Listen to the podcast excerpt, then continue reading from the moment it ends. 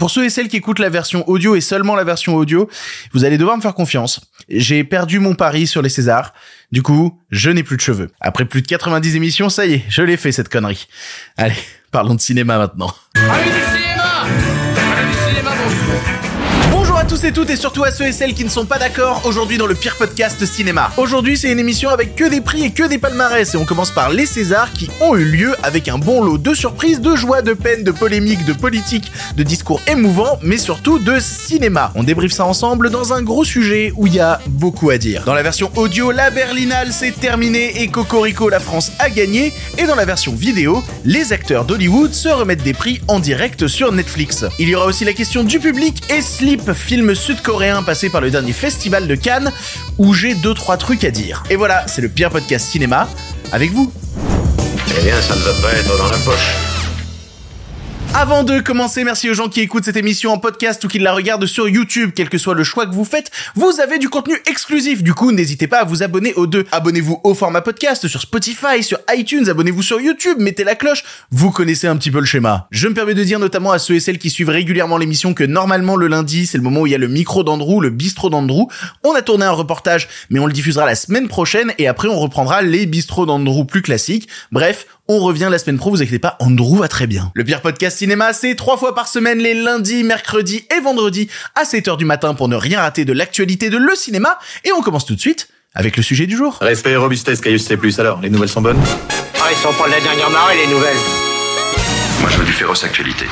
Bah alors les cinéphilos, ça a regardé la cérémonie des Césars vendredi soir ou pas? Est-ce que ça a regardé cette grande sauterie du cinéma français ou est-ce que ça avait piscine? Parce que n'écoutez pas ceux qui vous disent que personne ne regarde les Césars. C'est pas vrai, rien que cette année, ça a réuni plus de 1,7 million de téléspectateurs. C'est pas rien 1,7 million, c'est même plus que l'année dernière. Oui mais avant on faisait plus. Oui mais avant on faisait toujours plus, c'est sûr. Le vrai record c'était en 2012, voilà 2012 l'année de The Artist, tout le monde voulait le regarder. Les Césars avaient fait presque 4 millions de téléspectateurs, plus du double de cette année. C'était débilement énorme, mais faut pas avoir honte de 1,7 million parce que c'est le score qui avait fait les Césars aussi en 2010, l'année du triomphe d'un prophète de Jacques Audiard, où Tahar avait remporté meilleur espoir et meilleur acteur, le doublé.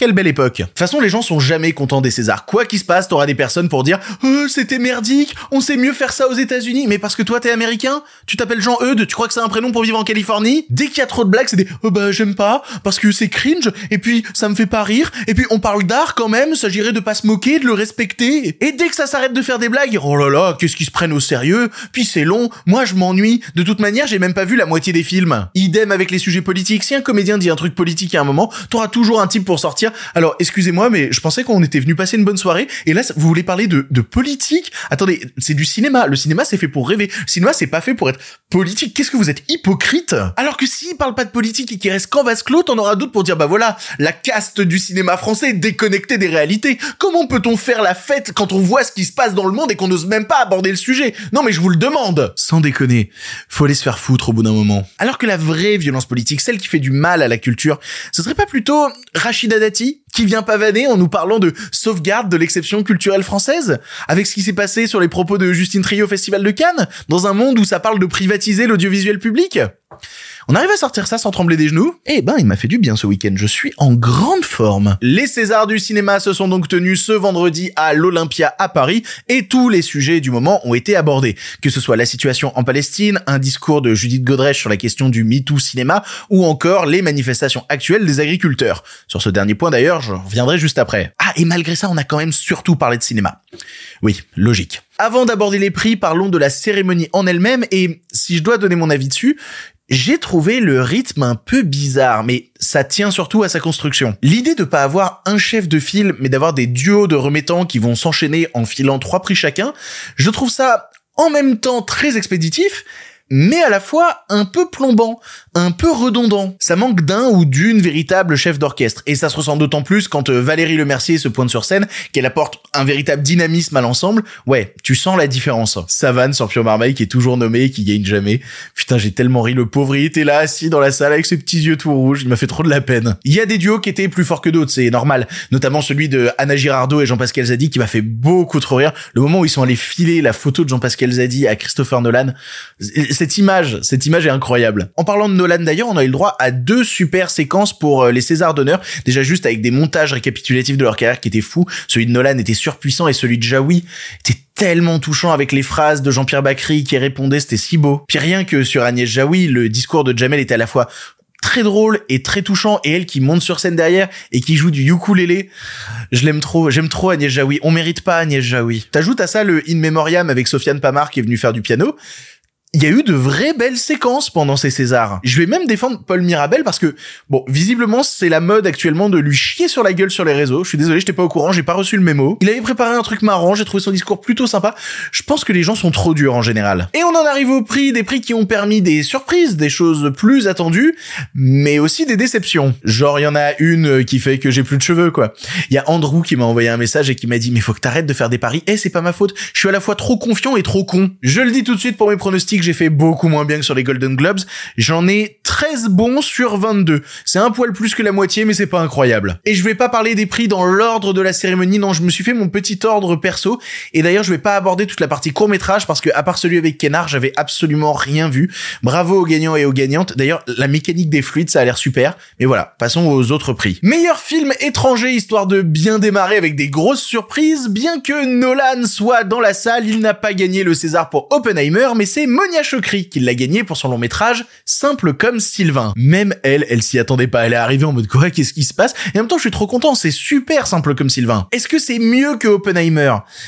Je sais pas, c'est tellement de films qui jouent pas dans la même catégorie. En fait, je me suis posé la question si j'avais dû voter pour les Césars, il est fort probable que j'aurais voté moi aussi pour simple comme Sylvain. Je veux dire, Nolan, il a tous les prix en ce moment. Il va repartir dans deux semaines avec le Graal suprême, à savoir l'Oscar du meilleur film. Est-ce qu'il a vraiment besoin d'un César du meilleur film étranger? Je suis pas certain. Il vient déjà choper un César d'honneur. Est-ce qu'il en a besoin vraiment d'un deuxième? Il a besoin de quoi? Un deuxième presse-papier? Puis j'ai vu tellement de gens gueuler contre le fait que Oppenheimer avait pas gagné et qui ont ensuite expliqué que oui, ok, on est déçu, mais en même temps, on n'a pas vu simple comme Sylvain. Bah, voyez les films en fait. Voyez les films ou fermez vos gueules, j'en sais rien. Bref, trop content pour Monia Chokri elle mérite. Meilleur premier film a été remis à Chien de la case de Jean-Baptiste Durand. J'en ai assez peu parlé dans l'émission, mais je l'ai vu l'année dernière et j'ai vraiment apprécié. Vraiment. Alors, déjà parce que il y a Anthony Bajon, il y a Galatea Bellucci, mais surtout il y a Raphaël Quénard dont le talent explose à l'écran. Mais ce prix me permet de vous spoiler que malgré ces deux nominations, Vermi n'aura rien. Oui, c'est décevant, mais le cinéma d'horreur a déjà réussi à passer la porte des Césars. C'est tellement rare que ça se produise, c'est énorme d'être nommé deux fois. Pour gagner, ben, ce sera probablement pour plus tard. Ils ont déjà fait un pas de géant. Et puis, de toute manière, si on veut vraiment parler cinéma de genre, il y en a un autre qui en a raflé pas mal des prix ensuite. Meilleur documentaire, ça a été remis aux filles d'Olpha de Kauter Benania. Je vous en avais déjà parlé dans l'émission, c'est un docu que j'ai vraiment aimé, qui m'a beaucoup touché et que je vous encourage à découvrir de toute vitesse. Ça se dit de toute vitesse, je crois que ça se dit. J'utilise des expressions parfois, même moi les mots se mélangent. La réalisatrice s'est permis d'ailleurs pendant son discours d'alerter sur la situation des lanceurs d'alerte comme Julien Assange qui est détenu depuis 2019, mais aussi sur la situation des journalistes décédés à Gaza en essayant de faire leur travail. Un discours éminemment politique qui n'a pas manqué de faire jaser, vous vous en doutez. Meilleur film d'animation, c'est Linda veut du poulet qui l'a remporté. Je l'ai pas vu, je vais pas faire une éternité dessus. Évidemment, le nerd que je suis voulait voir Mars Express gagner, mais après, vraiment, Linda veut du poulet, ça a l'air très très joli et ça a permis au réalisateur de faire un joli discours sur la question du cinéma pour enfants et surtout du cinéma de qualité pour enfants. Cette idée de arrêter de leur faire manger de la merde, il y a moyen aux auteurs de créer de super films pour les enfants. Bref, c'était plutôt joli comme discours. Et on va en arriver au prix technique, et là, c'est tir groupé pour le règne animal de Thomas Caillé. Il a eu meilleur FX, meilleur costume, meilleure photo, meilleur son et même meilleure musique. C'est le lot des films de genre, jamais gagné dans les catégories type meilleur réalisateur, meilleur scénario et tout. Non, remporter les prix techniques et en même temps des prix techniques qui sont ultra mérités. Les FX, c'était une évidence. Tu vois le boulot abattu, tu vois tout ce que ça a demandé de créer ces créatures. Oui, il fallait qu'ils remportent le prix. Les costumes de mon côté, bah, j'étais parti sur les trois mousquetaires, mais en vrai ça fonctionne parce que les créatures du film sont à la fois à moitié physiques, donc avec une création de costumes véritable filmée sur le set, et après du numérique qui vient se rajouter. Donc le prix des costumes pour moi me semble pas du tout démérité. D'ailleurs la chef costume a fait un discours tellement paniqué. Il était trop mignon le discours de la chef costume. Allez jeter un coup d'œil, il est super. Meilleure photographie, bah pourquoi pas. En fait, de mon côté, j'étais persuadé que ce serait la magnifique photo de la passion de Dodin Bouffant qu'il aurait. Surtout à ce moment-là je me suis rendu compte que merde, la passion Dodin Bouffant aura rien du tout. Et j'ai vu des gens aussi s'étonner sur les réseaux sociaux à base de quoi on envoie ce film aux Oscars et on lui donnerait au César? Oui, parce qu'en fait, c'est pas le même nombre de votants et même pas les mêmes votants. Parce qu'en fait, les gens qui ont décidé que la passion de Dodin Bouffant irait aux Oscars, c'est 8 personnes dans une pièce, alors que les votes des Césars, c'est 4600 personnes il est possible que ça change d'avis. On reste sur le règne animal, meilleur son. Là, j'étais persuadé que ce serait Anatomie d'une chute parce qu'il y avait la scène de procès avec les enregistrements et tout. Ok, d'accord. Mais c'est cool qu'ils aient gagné meilleur son parce que ça a permis aux techniciens de venir faire un discours écologique sur la question des méga feux qui ont notamment impacté le tournage. Les bonhommes, ils savaient de quoi ils parlaient. Ils disaient, regardez, concrètement, le changement écologique est en train de même casser la gueule au monde du cinéma. Et enfin, le fait qu'ils gagnent meilleure musique, ça, je l'avais prédit. Je vous encourage à la réécouter. Elle est vraiment superbe. Le gagnant, il s'appelle Andrea Laszlo De Simone.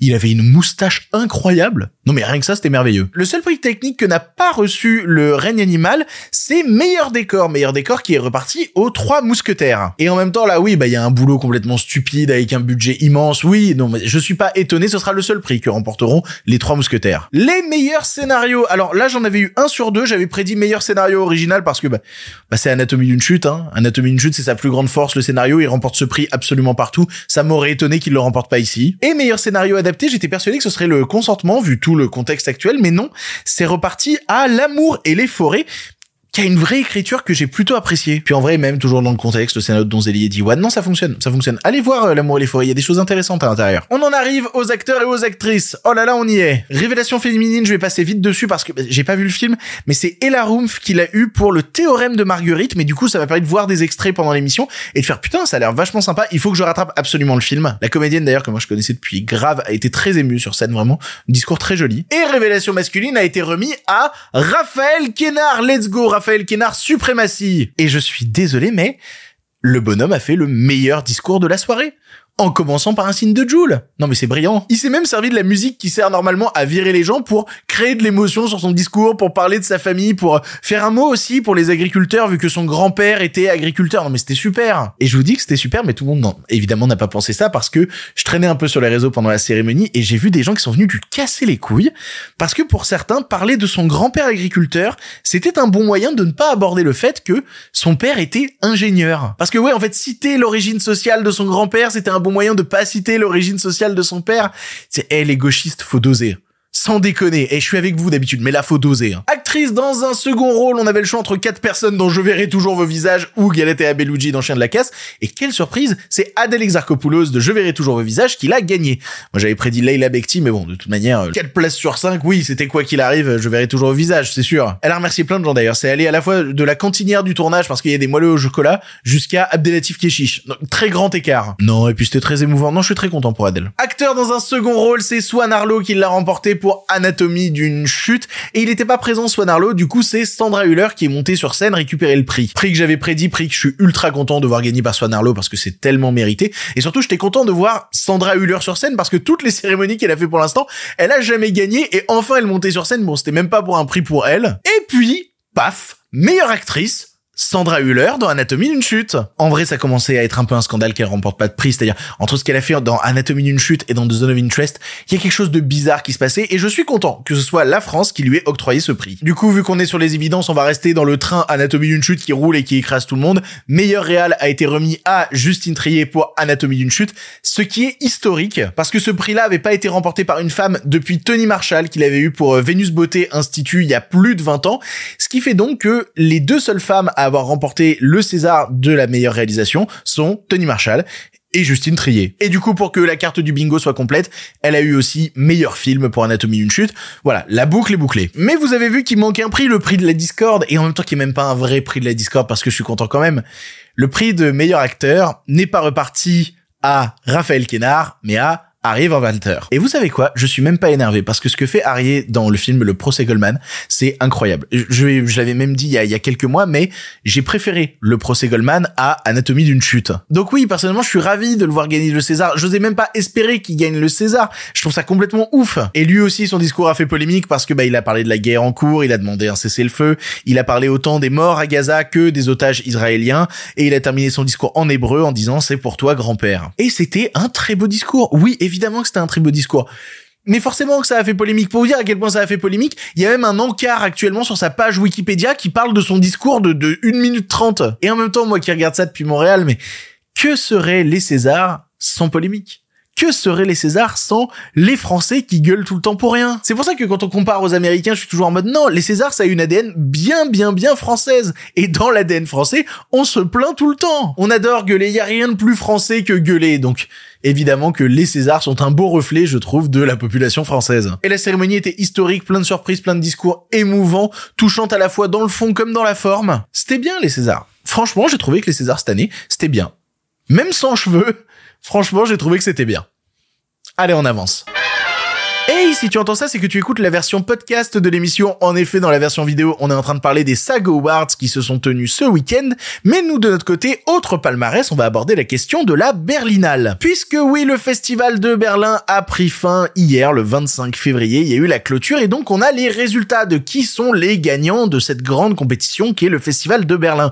Qui, pour succéder à la France, qui l'année dernière l'avait remporté avec un documentaire sur l'Adamant qui était reparti donc avec l'ours d'or. Et ben, vous savez quoi? Cette année, on a encore le droit à une grosse présence française dans le palmarès de Berlin. Le plus gros prix, l'Ours d'Or, a été remis au film franco-sénégalais Dahomey, réalisé par Mati Diop, Mati Diop qui avait fait Atlantique, et qui a fait un film qui retrace la restitution par la France de 26 trésors royaux du Dahomey au Bénin en novembre 2021. Situation qui va faire un peu polémique dans le pays et qui va amener à se poser beaucoup de questions. La première fois que j'ai imaginé ce à quoi pourrait ressembler une restitution dans la réalité, j'ai entendu un son, une fréquence, quelque chose de vibrant, comme un tremblement de terre. C'était le signe d'un mur s'effondrant. Le mur du silence. Si on veut rester dans la France, le prix du jury a été remis à un autre film français, à savoir L'Empire de Bruno Dumont.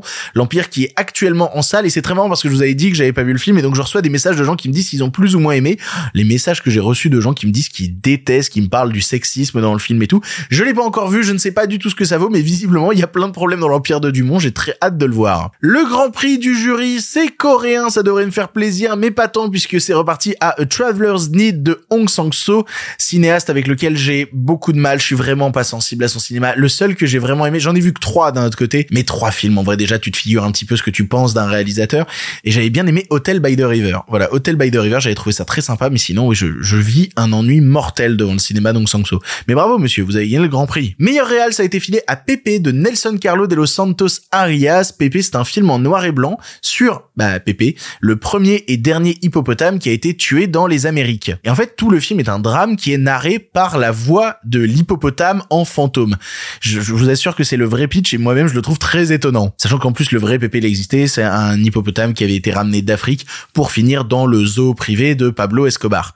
Donc, il y a une histoire folle derrière. Meilleure performance, meilleur acting a été remis à Sebastian Stan dans le film A Different Man de Aaron Schimberg. J'ai très très hâte de vous parler plus en détail d'Aaron Schimberg, qui est un réalisateur qui me fascine assez pour ses premiers travaux. Je vous encourage à découvrir un petit peu. Il y a un de ses films d'ailleurs qui est sur YouTube si ça vous intéresse. Bref, voyez du Aaron Schimberg et là voir Sébastien Stan gagner le prix, ben j'ai encore plus hâte de voir le film. Et meilleure performance second rôle a été attribué à Emily Watson dans le film Small Things Like This, qui est un film qui est produit par Matt Damon et Ben Affleck et qui a dans son premier rôle Killian Murphy. J'ai trouvé le pitch du film d'ailleurs. On est à Noël en 1985 en Irlande et Bill Furlong découvre ce qui se passe réellement dans le couvent de sa ville. Quoi qu'il en soit, tous les films qui ont gagné à Berlin m'intéressent beaucoup et me donnent envie jeter un coup d'œil, me donne envie de plonger plus en détail dans ces longs métrages-là. On aura peut-être l'occasion d'en reparler cette année, et en attendant, on avance.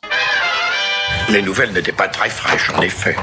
Il est l'heure de la question du public. Vous le savez, à chaque émission, je poste une story sur Instagram. Suivez-moi sur Instagram où je vous dis, eh, vous avez une question sur l'actualité? Et si jamais, bah, vous avez une question et que je me dis, oh, j'ai un truc à raconter, eh ben, je sélectionne la question et vous passez dans l'émission. Suivez-moi sur Instagram, ce sera plus simple, le lien est en description. Et quitte à faire une émission qui ne parle que de remise des prix, j'ai pris une question en rapport avec ça puisque c'est une question de Mirabel qui demande, est-ce qu'il existe un équivalent des Oscars en Corée?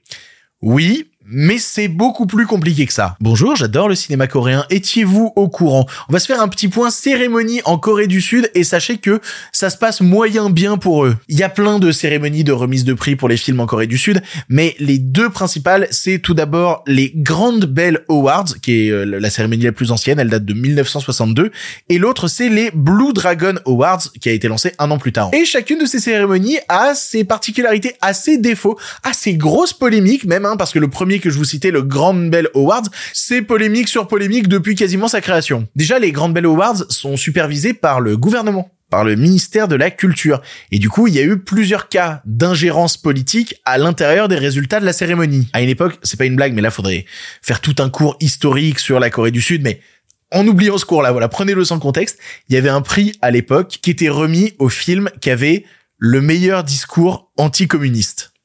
Oui, parce que c'était ça aussi l'industrie du cinéma en Corée du Sud à une époque.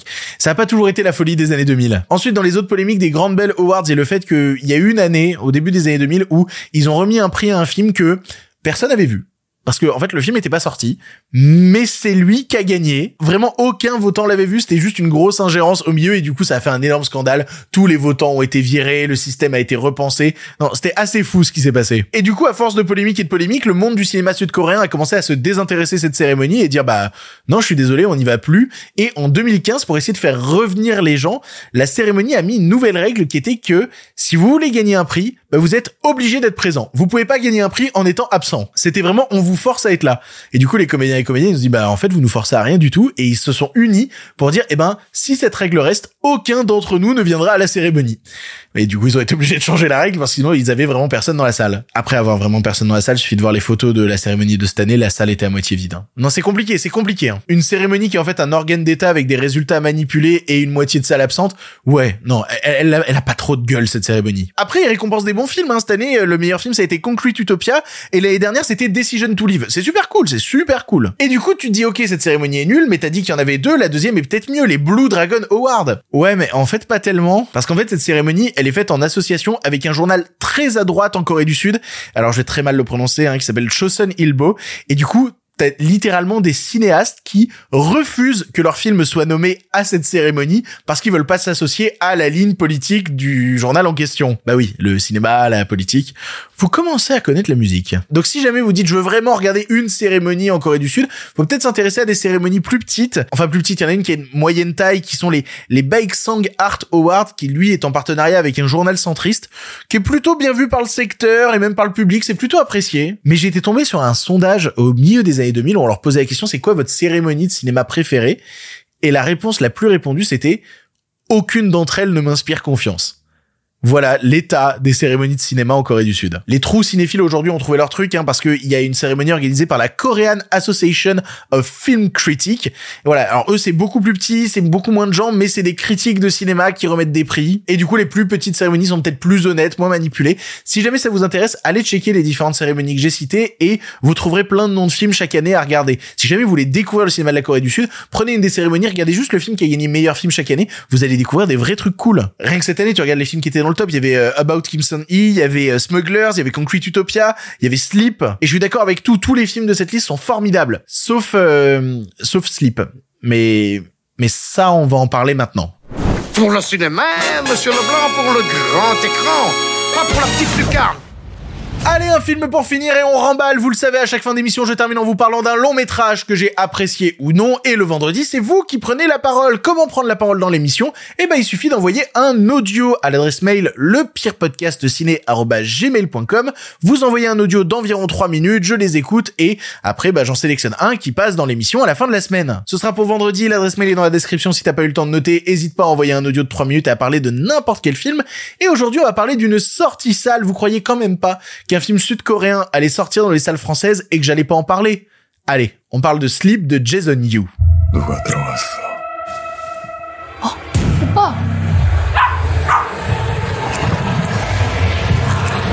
Aïe, aïe, aïe, aïe. En fait, en fait, le, le problème, c'est que je pense que j'en attendais trop de ce film. Je me suis fait une idée de ce film qui, ouais, non, j'en attendais trop. Sleep, c'est le dernier film du réalisateur Jason Yu, avec au casting le regretté Lee Sun Kyun, et qui est passé par le dernier festival de Cannes, et qui a reçu le prix du jury, ou le grand prix, je sais plus, le grand prix au dernier festival de Gérard Armé. Le pitch, c'est qu'on va suivre un petit couple tranquille, sauf que le mec commence à être somnambule la nuit.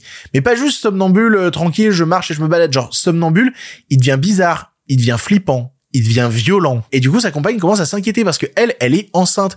Et elle se dit, si les crises de somnambulisme de mon mari continuent, est-ce qu'il risque de s'en prendre à notre bébé? Le pitch est génial, c'est ultra efficace. T'as un pur concept de huis clos horrifique qui fonctionne trop bien. Il y a tout pour me séduire. En plus, on est dans ce mélange qu'ils aiment bien faire en Corée du Sud, mélange des genres, avec à la fois de l'horreur, mais aussi une forme d'humour, d'humour un peu cruel, un peu noir. Et c'est peut-être ça un des problèmes du film. Parce que ça me dérange pas habituellement, mais là, la manière dont c'est fait, c'est sympa sans plus c'est pas assez horrifique pour faire flipper et pas assez marrant pour faire rire. Une des plus grandes qualités du film, c'est je pense sa durée. Le film dure une heure et demie et il faut dire que son premier quart d'heure et son dernier acte sont vraiment intéressants. Parce qu'avec cette durée, ce qu'il va rechercher, c'est l'ultra efficacité. Faut jamais qu'il y ait rien qui dépasse. Faut jamais qu'il y ait rien d'inutile. Le problème, c'est que du coup, il y a jamais rien de transcendant. Parce que je vous parlais du début et de la fin qui sont super, mais dans le nœud du film, toute sa partie du milieu, bah on patine un peu et les thématiques sont pas super bien abordées. Notamment, il y a tout un propos sur est-ce qu'il faut traiter ça par le médical ou par le mystique, une thématique qui est pas abordée pour la première fois en Corée du Sud. Il y a plein de films qui ont abordé ça. Le summum étant, je pense, The Strangers de Naong Jin sorti en 2016, qui est, qui est putain de chef-d'œuvre, voyez-le. Le problème, c'est que dans Sleep, c'est amené dans une écriture qui est assez lourde, qui est pas franchement engageante, et où t'as un besoin de surligner chaque décision de personnage comme si on n'avait pas compris ce qu'elle allait se produire. C'est le problème d'ailleurs de son dernier acte, qui, qui, comme je disais, était très réussi, mais qui ne laisse pas place au mystère, qui va justement surappuyer des choses. On n'a pas le droit de laisser du doute. Il faut se situer à tout prix. Il faut donner des solutions. On n'a pas le droit aux zones d'ombre, en fait. Et ça, ça me rend un peu triste. Alors que l'idée de départ, elle brasse des sujets qui sont pas simples. En plus, je veux dire, mélanger l'horreur et la quête de sens avec la dépression postpartum. Non, mais il y a une idée déjà dans le film que je trouve brillante. C'est culotté. Le problème, c'est que ça l'est jamais assez pour vraiment m'impliquer dans l'histoire et bah, du coup, ça m'embête. Vous commencez à le savoir, j'adore le cinéma coréen, j'en suis un gros consommateur, voilà. Mais ce que j'aime dans le cinéma sud-coréen, c'est justement que je trouve que dans le traitement de l'histoire, on a régulièrement une certaine forme de radicalité. C'est un cinéma qui d'habitude prend pas de détour, qui se permet d'être profondément cruel. Le problème, c'est qu'ici, on l'est jamais assez. Ça essaye un peu, mais ça reste quand même bien trop manichéen et ça arrive pas à dépasser son, son statut de petit film coolos. Puis en plus, on me l'a vendu comme, eh, c'est réalisé par l'ancien chef-op de Bong Joon-ho. Oui, mais il y a aucun rapport entre son travail et celui de Bong Joon-ho, que ce soit en termes de mise en scène ou même de rapport thématique. Et ça me fait chier. Ça me fait chier de voir un film où à chaque scène, je me dis, waouh, l'idée qui arrive, elle est brillante et elle tombe à côté à chaque fois. Ça, ça m'emmerde. S'il y a une idée, une idée à base de, de, de PowerPoint, voilà, qui m'a buté. Cette idée-là, ok, elle est formidable. Mais en l'état, voilà, tu te retrouves avec quand même avec un premier film. Tu t'attends à ce qu'un premier film, normalement, le réalisateur, il se donne, il décharge à fond. Et là, c'est presque trop lisse. C'est presque trop studieux. C'est faussement provoquant, alors qu'en fait, c'est juste un peu naïf. Mais allez-y, peut-être que c'est ma faute, peut-être que j'ai trop vu de films sud-coréens, peut-être que vous allez vraiment apprécier, ne serait-ce que pour le talent de Lee Sun-kyun à l'écran, allez le voir au moins pour ça. C'est probablement la dernière fois que vous le verrez sur un grand écran. Je suis pas sûr que le dernier film qu'il ait tourné euh, sortira en salle en France. Je suis même pas certain. Donc non, c'est peut-être la dernière fois que vous aurez l'occasion. Mais sinon, moi de mon côté, qui, qui chine des films sud-coréens dans tous les sens, euh, oui, bah je sais que la Corée du Sud aura mieux à me proposer euh, en 2024 que Sleep. C'est certain. Ça, c'est dommage.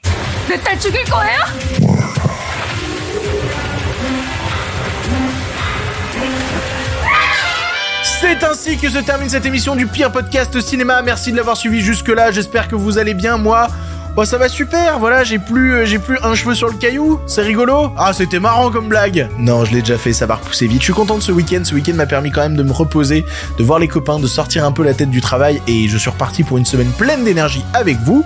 Donc on se retrouve mercredi. Pour l'instant, c'est terminé. Et si vous en voulez encore. Ah mais oui, bien sûr, mais c'est fini cette histoire là. Par contre, euh, la prochaine fois, avec plaisir.